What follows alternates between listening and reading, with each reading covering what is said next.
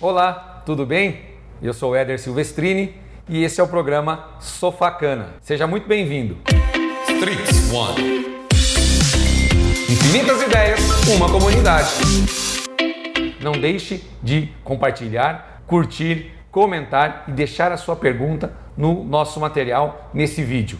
Lembrando que também teremos os nossos podcasts para que você possa nos acompanhar sempre que quiser. E hoje, para falar de açúcar junto comigo, nós temos aqui ao meu lado direito o André Ferris, que já participou de programas anteriores. Seja bem-vindo, André. Muito obrigado, Edinho. Um prazer.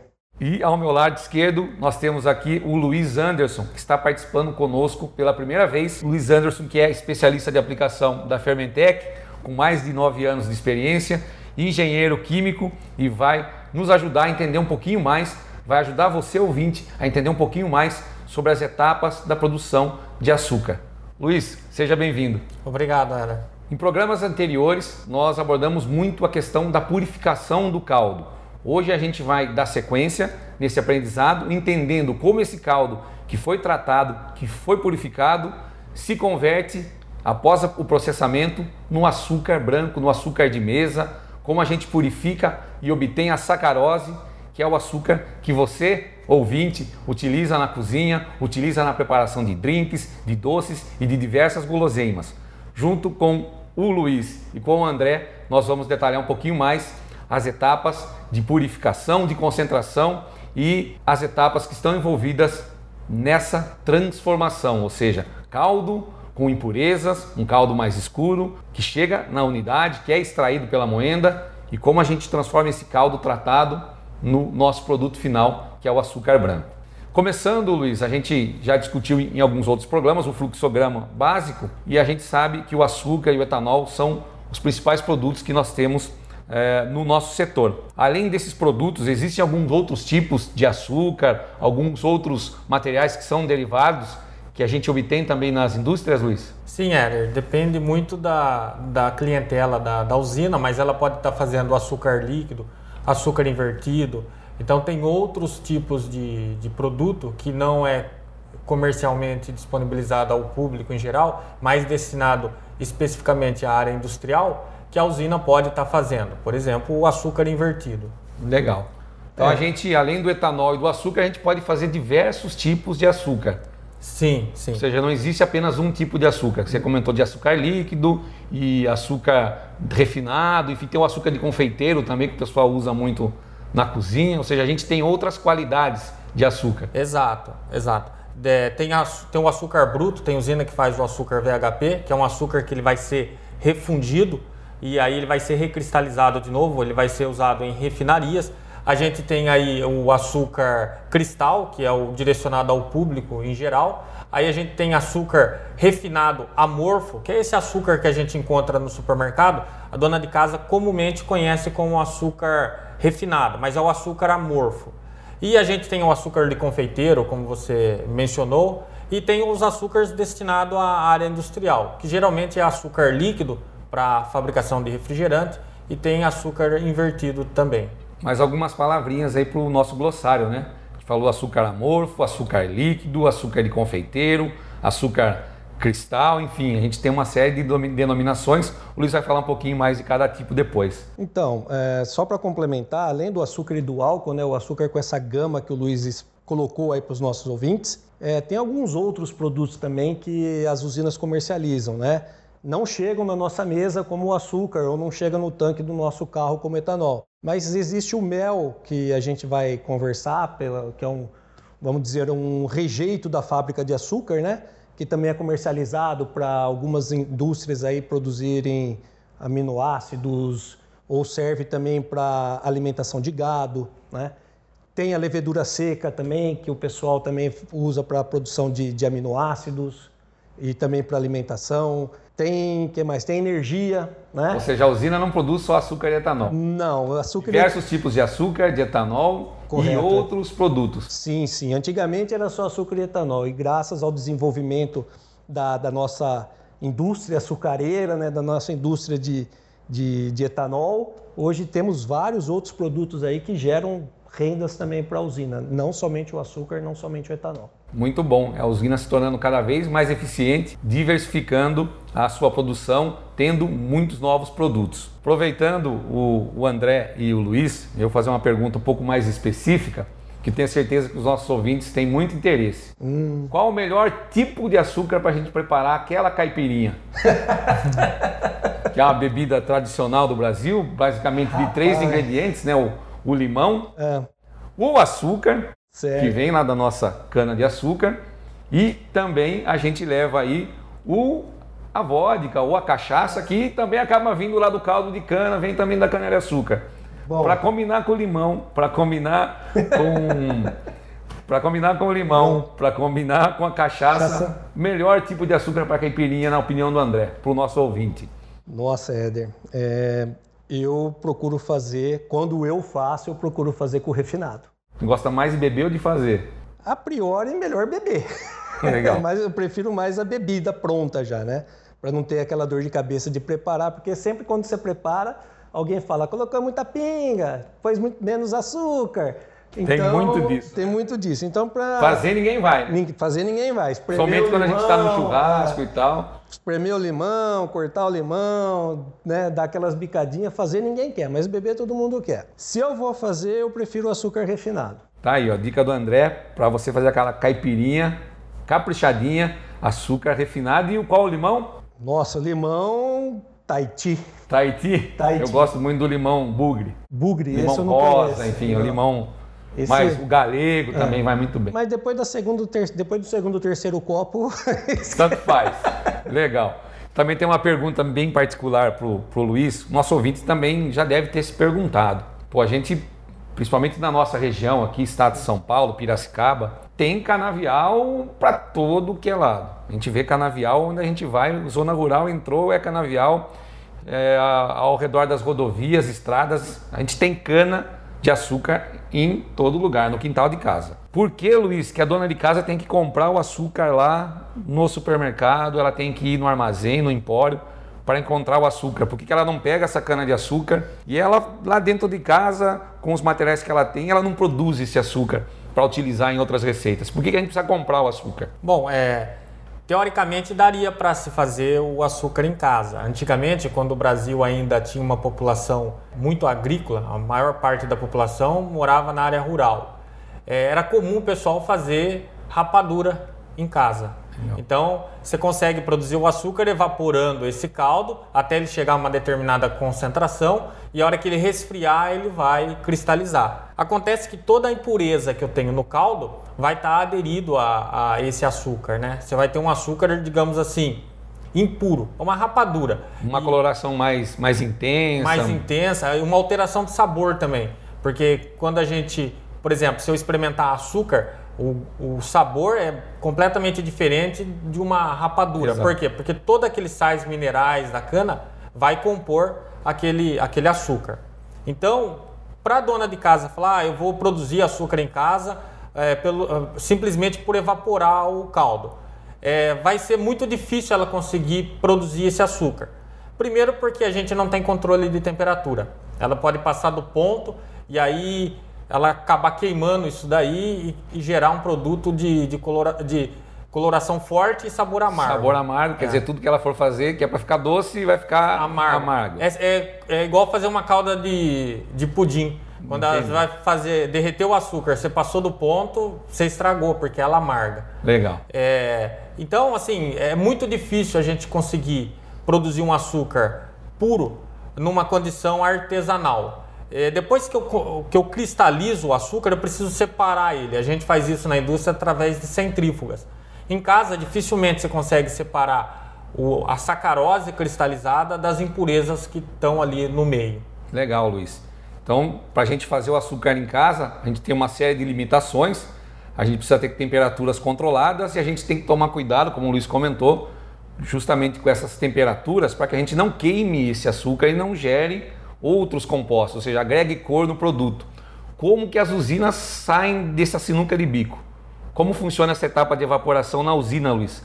Como as usinas fazem para que a gente não queime esse açúcar e consiga manter aquela característica que a gente tem, que é a cor branca, por exemplo? Bom, a, a sacarose em si, é, a hora que ela cristaliza, se, for, se ela for pura, ela é incolor, é um cristal, na verdade, é como o próprio nome diz. Lembrando que a sacarose, a gente conversou já em programas anteriores, é um dos açúcares da cana. A cana possui a sacarose, a glicose e a frutose a sacarose é o açúcar de mesa, é esse açúcar branco que a gente recebe. O nome químico dela, a molécula, é sacarose. E é o único que cristaliza. É o único que cristaliza. Então, a glicose e frutose não cristaliza. Então, aquele açúcar de que o Luiz já falou, acho que ele vai entrar mais em detalhes, né?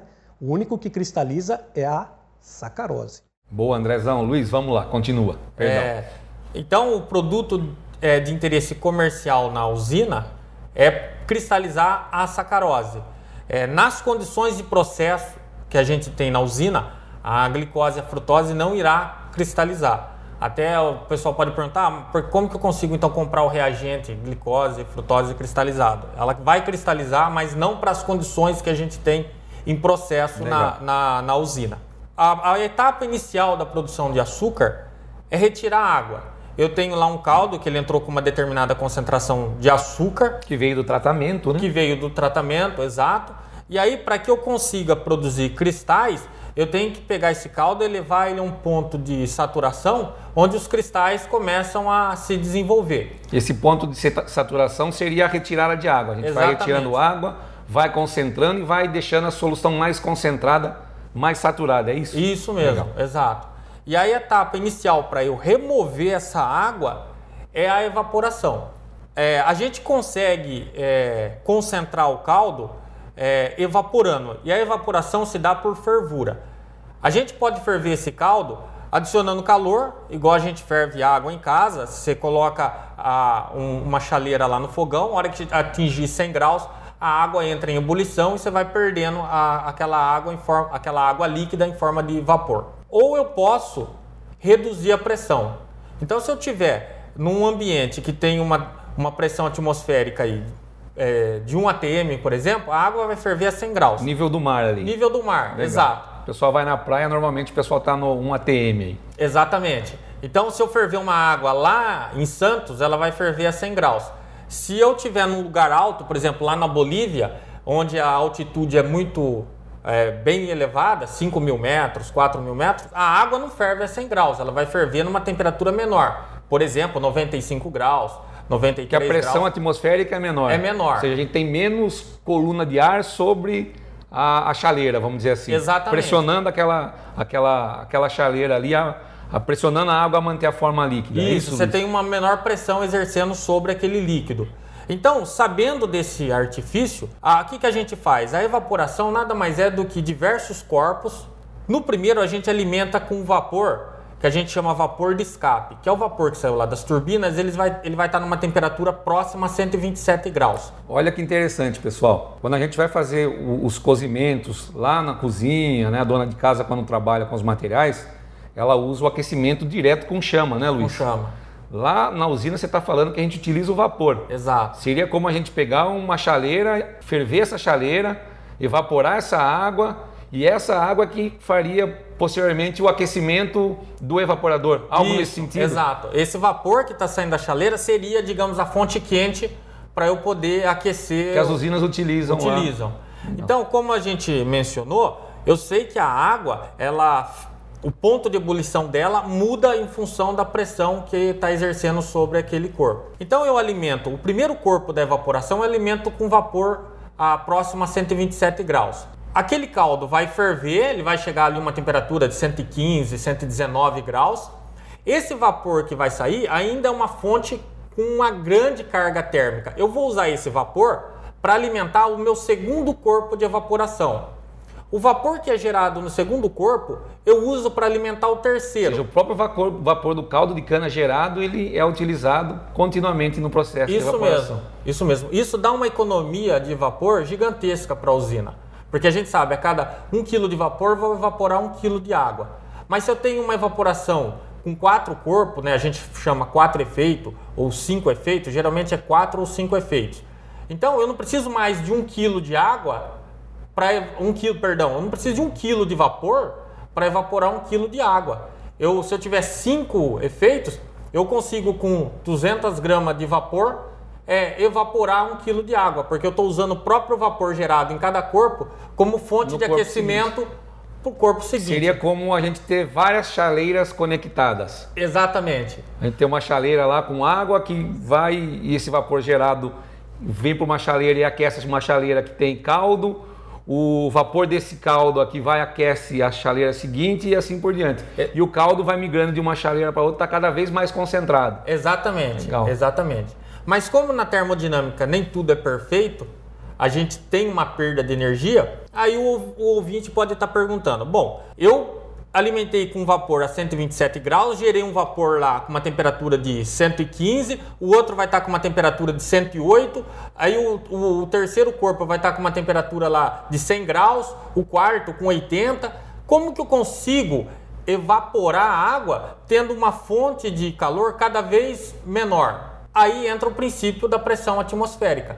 Se eu aplicar um vácuo nesse, nesse corpo, quando eu tenho uma pressão menor, eu não preciso de uma temperatura de vapor alta para eu evaporar aquele caldo. Então, como que a gente faz? No último corpo da evaporação, vamos imaginar que a usina tem cinco efeitos de evaporação. Lá naquele, cinco chaleirinhas lá conectadas. Cinco chaleirinhas. Na última chaleira, eu aplico um vácuo. E aí, o vapor que está que tá sendo é, enviado do corpo anterior vai ter energia suficiente para fazer aquele caldo da última chaleirinha entrar em, em, ebulição. ebulição. Uma temperatura mais baixa. Mais baixa. Então, dessa forma, é, a gente consegue ter uma evaporação do caldo usando pouca energia e ao mesmo tempo uma temperatura menor que ajuda a esse caldo não deteriorar ao longo da evaporação, não, não, tem uma degradação tão intensa de açúcar. Por isso que a dona de casa não consegue fazer o açúcar, ela não consegue trabalhar sob vácuo.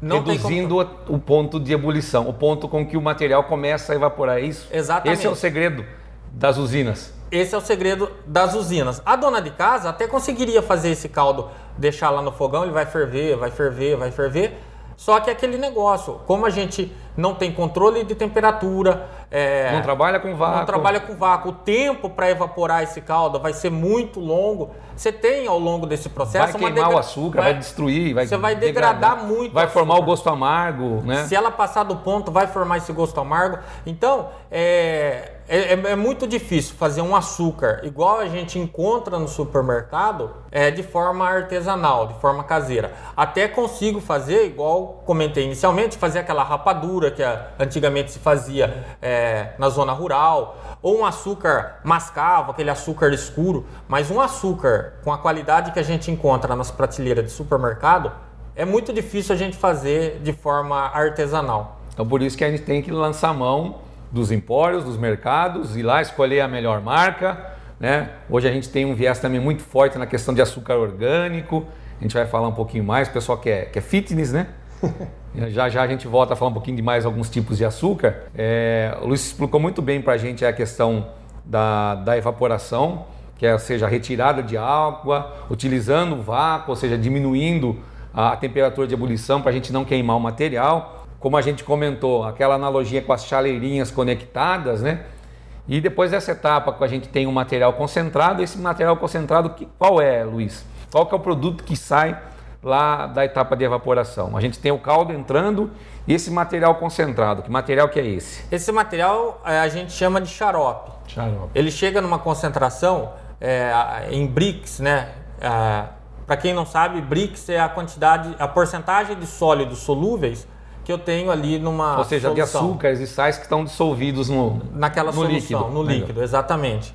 Quando ele chega ali a 65, a 70 graus Brix no máximo, é, a gente tem que interromper o processo de evaporação e aí vai para um, um outro equipamento que a gente chama de cozedor.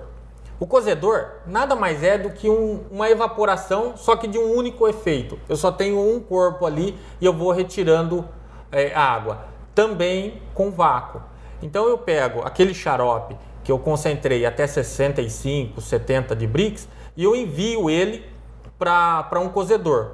É como se fosse um corpo de evaporação, só que ele opera de forma única.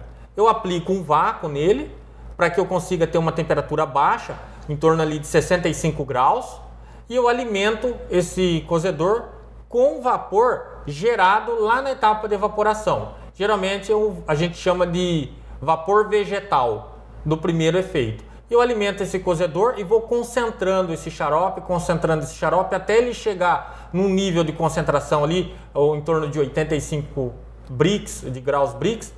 E aí eu vou ter que fazer um, um inóculo com micro, microcristais de açúcar. Deixa eu ver se eu entendi então, Luiz. Então a gente passa por uma etapa de evaporação e aquecimento com vácuo e a gente chega no material mais concentrado que é o xarope. Exato. O André tem, tem ideia de quanto é essa concentração, de quanto a gente parte de caldo e chega no, no xarope, André? Ah, Éder, geralmente a gente parte de um, de um caldo, vamos dizer, com em torno de 13 graus Brix. 13% de, 13% de, de, de, sólidos, de açúcar, de sacarose aproximadamente? 13% de sólidos solúveis, né, que a gente fala que são os açúcares, mas tem os açúcares a grande, e as A grande parte né? é sacarose, sacarose. Então Legal. a gente parte de 13% e chega num, que nem o Luiz falou, num BRICS de 65, 70 no, no, na saída do último corpo da evaporação.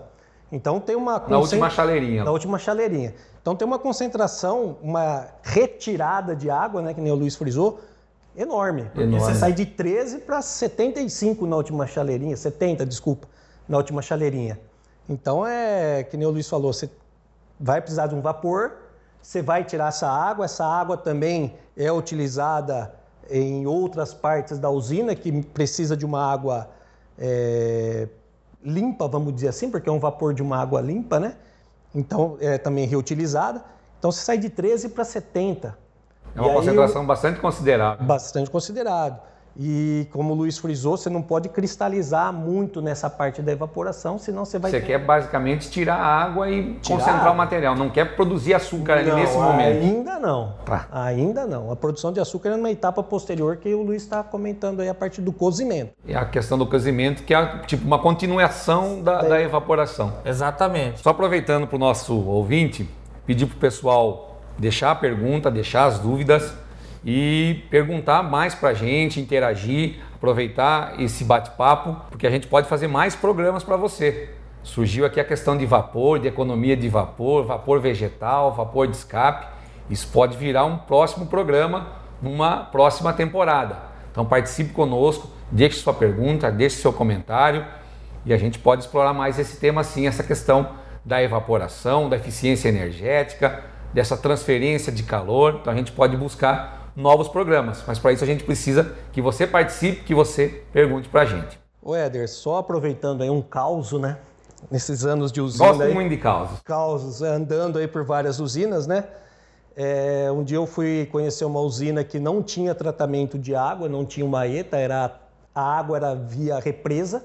Água diretamente do, da represa, da represa do rio e para a usina. Para a usina. E lógico que você tem essa água, se era a única fonte de água, você tem que ter um. Você ia ter alguns custos, um tratamento, você ia ter uma água mais pura para você trabalhar nessa usina. E essa usina não tinha essa ETA aí.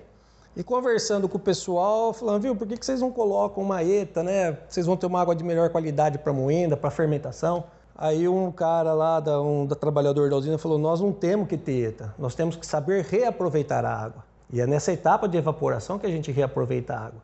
Se a gente imaginar que a cana chega com 70% de umidade, 70% de água. 70% da cana é, é praticamente água. água. Então a gente, esse cara falou, não, a gente não tem que ter, a gente tem que saber reaproveitar a água. E é essa água que o Luiz comentou para vocês ouvintes aí, que sai da evaporação. É uma água limpa que a gente pode utilizar em outros é, processos. A usina também é uma fábrica de água, que a gente extrai a água e temos uma água, vamos dizer assim, como um pouco melhor qualidade do que a água da represa. E que a gente pode depois tratar também para outros usos. Sim, pode Legal. tratar e utilizar em outros locais da usina e ter outros usos aí.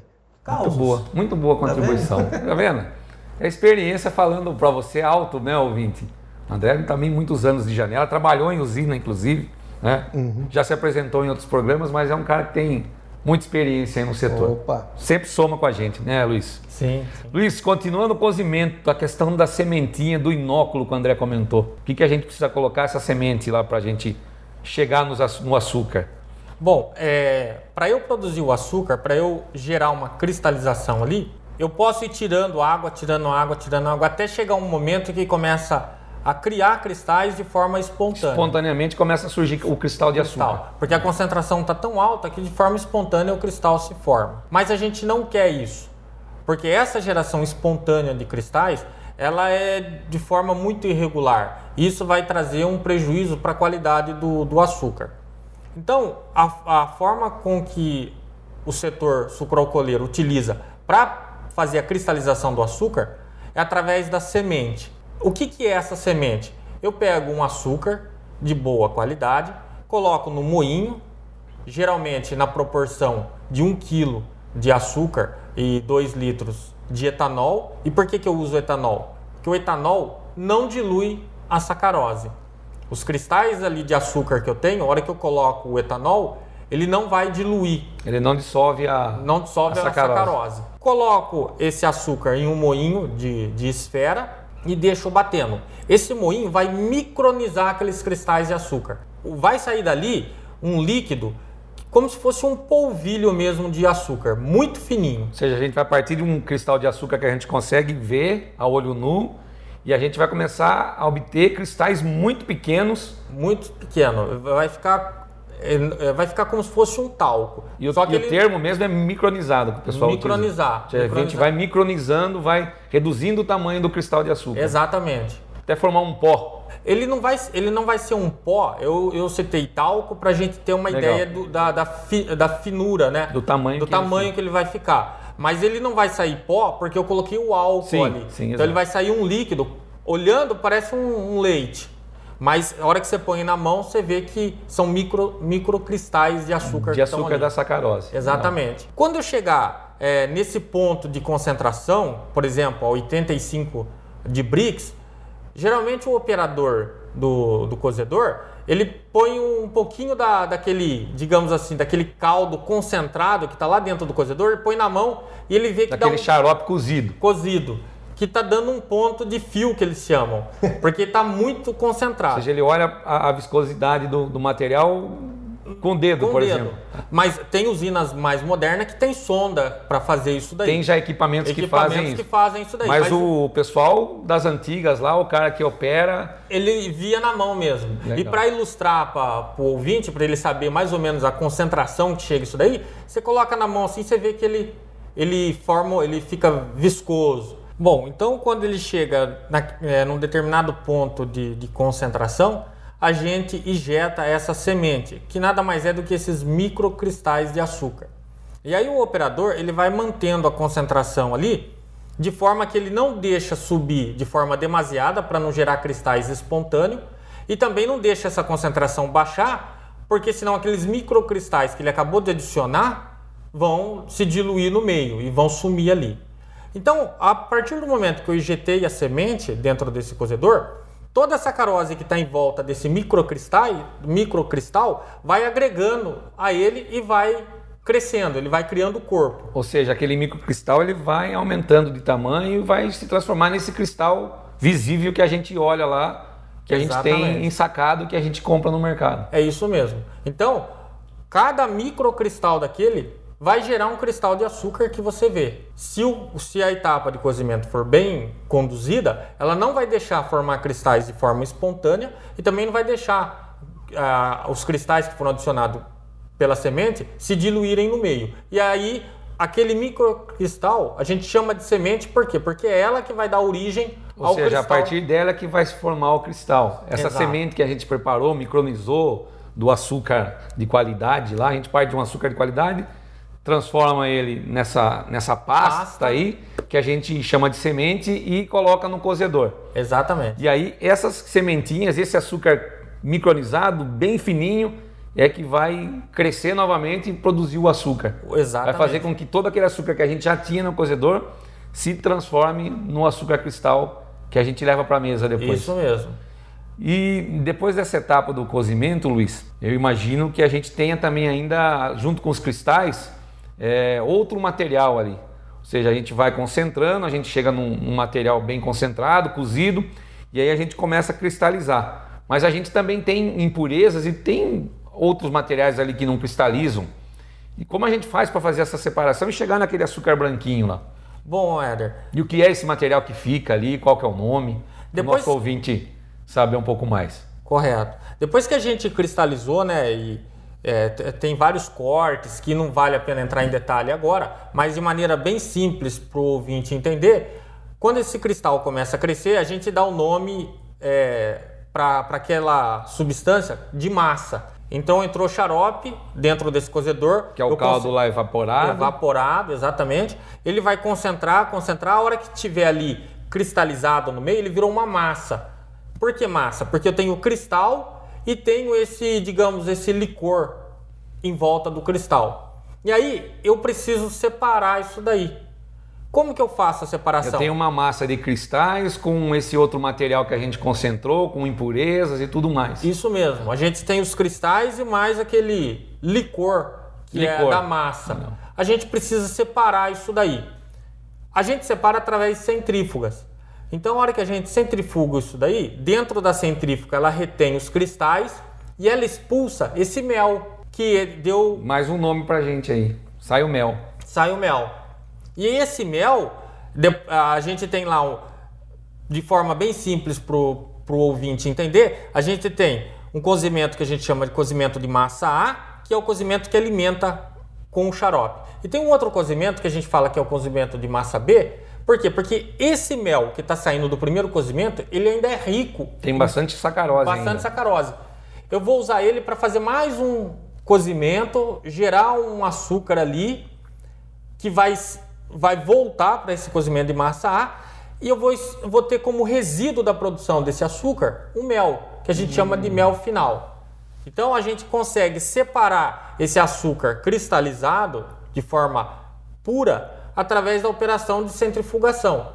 Que é, em casa a gente não teria como fazer isso daí. Você pode até cristalizar ali no, no fogão doméstico, é, gerar cristais ali, mas depois você não consegue tirar esses cristais do meio que ele que ele foi não, criado. A gente não consegue tirar do licor, separar o licor, que é o mel da, do, dos cristais. É isso mesmo. Legal. Resumir então da fabricação de açúcar aqui para você acompanhar tudo que o Luiz explicou. A gente tem o caldo chegando na fábrica, a gente vai evaporar esse caldo e vai produzir o xarope, que é um caldo com uma concentração de sacarose, de açúcares mais elevada. A gente tirou a água, concentra todo o sacarose e outros materiais. Esse xarope vai para um cozedor, a gente vai cozinhar um pouco mais esse material, tirar a água e a gente entra com a semente, ou seja, com a sacarose micronizada, ou seja, aquela sacarose que foi diluída em álcool, né? E ela tem uma particularidade, um tamanho muito pequeno. Quando a gente adiciona essa semente, nós temos aí a produção de cristal.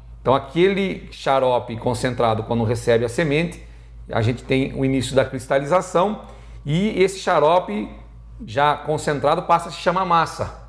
Ou seja, a gente tem uma massa de cristais e de licor mãe, que é o material que foi concentrando junto. Quando a gente manda para a centrífuga, a gente faz essa separação. Gera o açúcar e gera o mel. Exatamente. Basicamente isso. isso. Lógico que a fábrica de açúcar, o Luiz já comentou, a gente tem mais manobras, vamos dizer assim. Tem o tal dos cortes, tá a questão da massa A, da massa B, de outros tipos de cozimento.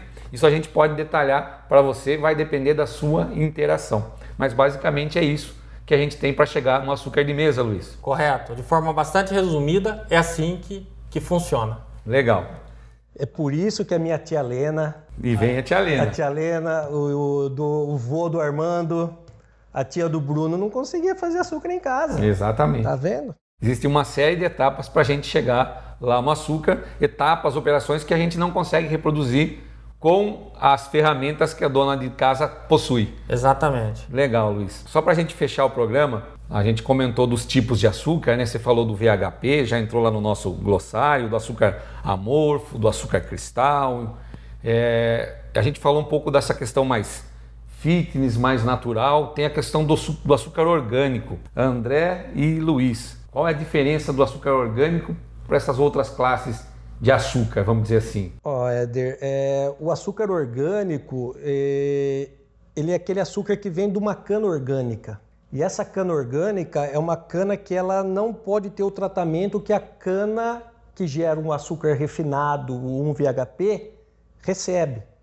Que a cana que produz esse açúcar que o Luiz acabou de citar aí, ele recebe alguns é, produtos químicos E essa cana orgânica, para gerar o açúcar orgânico, não pode estar tá recebendo esse, esse tratamento químico. Ou seja, para a gente chegar no açúcar orgânico, eu tenho que partir de uma cana orgânica. Orgânica. Termo orgânico tem a ver com a questão de uso de produtos químicos durante essa etapa do cultivo da cana e também do processo industrial? Sim, sim. É, existe toda uma norma né, pra, que referencia toda essa produção, toda essa cadeia, desde a produção da cana até as etapas do processo que, tem, que devem ser acompanhadas, não devem ter resíduos ou se tiver resíduos, resíduos muito de concentrações muito baixas para essa para esse açúcar produzido ser caracterizado como um açúcar orgânico. Ou seja, um açúcar orgânico seria um açúcar livre de produtos químicos na sua cadeia de, de produção. Sim,